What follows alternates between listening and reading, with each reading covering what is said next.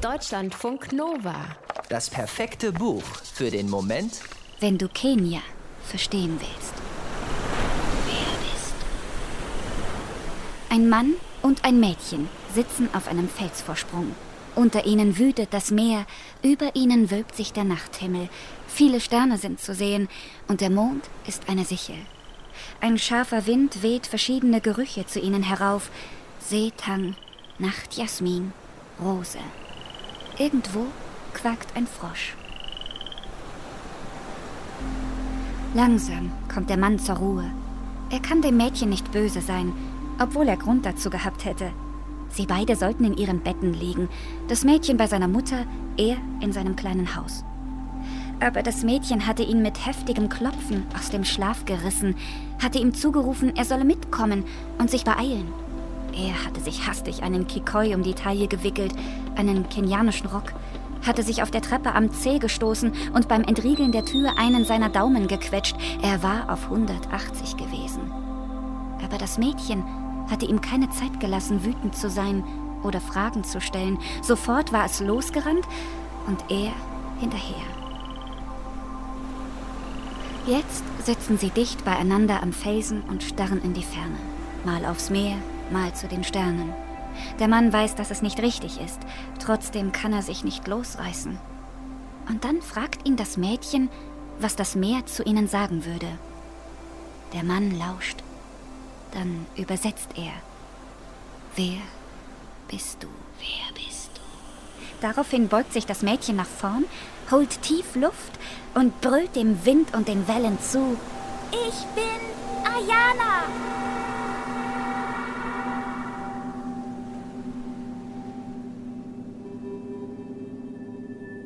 Es ist das Jahr 1992 und Ayana ist sieben Jahre alt, als sie und der Seemann Muidin sich das erste Mal begegnen.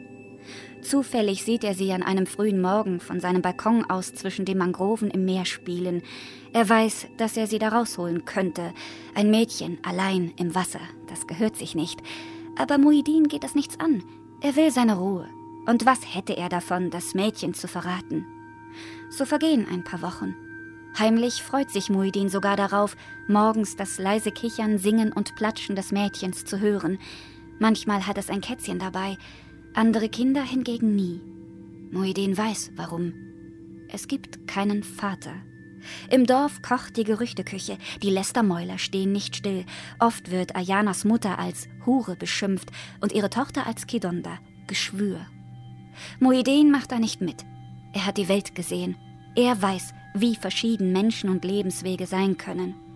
Und als Ayana eines Tages vor ihm steht und ihm erklärt, dass er ab jetzt ihr Vater sei und dass sie nicht mehr zur Schule gehen, sondern alles von ihm lernen wolle, ahnt er, dass dieses mutige und neugierige Mädchen es einmal weit bringen wird, wenn auch nicht hier.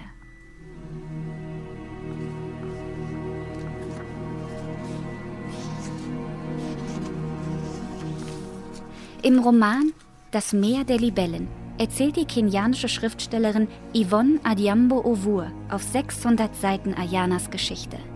Die beginnt und endet auf der größten Insel des Lamu-Archipels vor der Küste Kenias im Indischen Ozean, auf Pathé. Für die einen ist Pathé ein Naturparadies, für die anderen ein enges Gefängnis. Für Ayana und Muidin ist Pathé beides.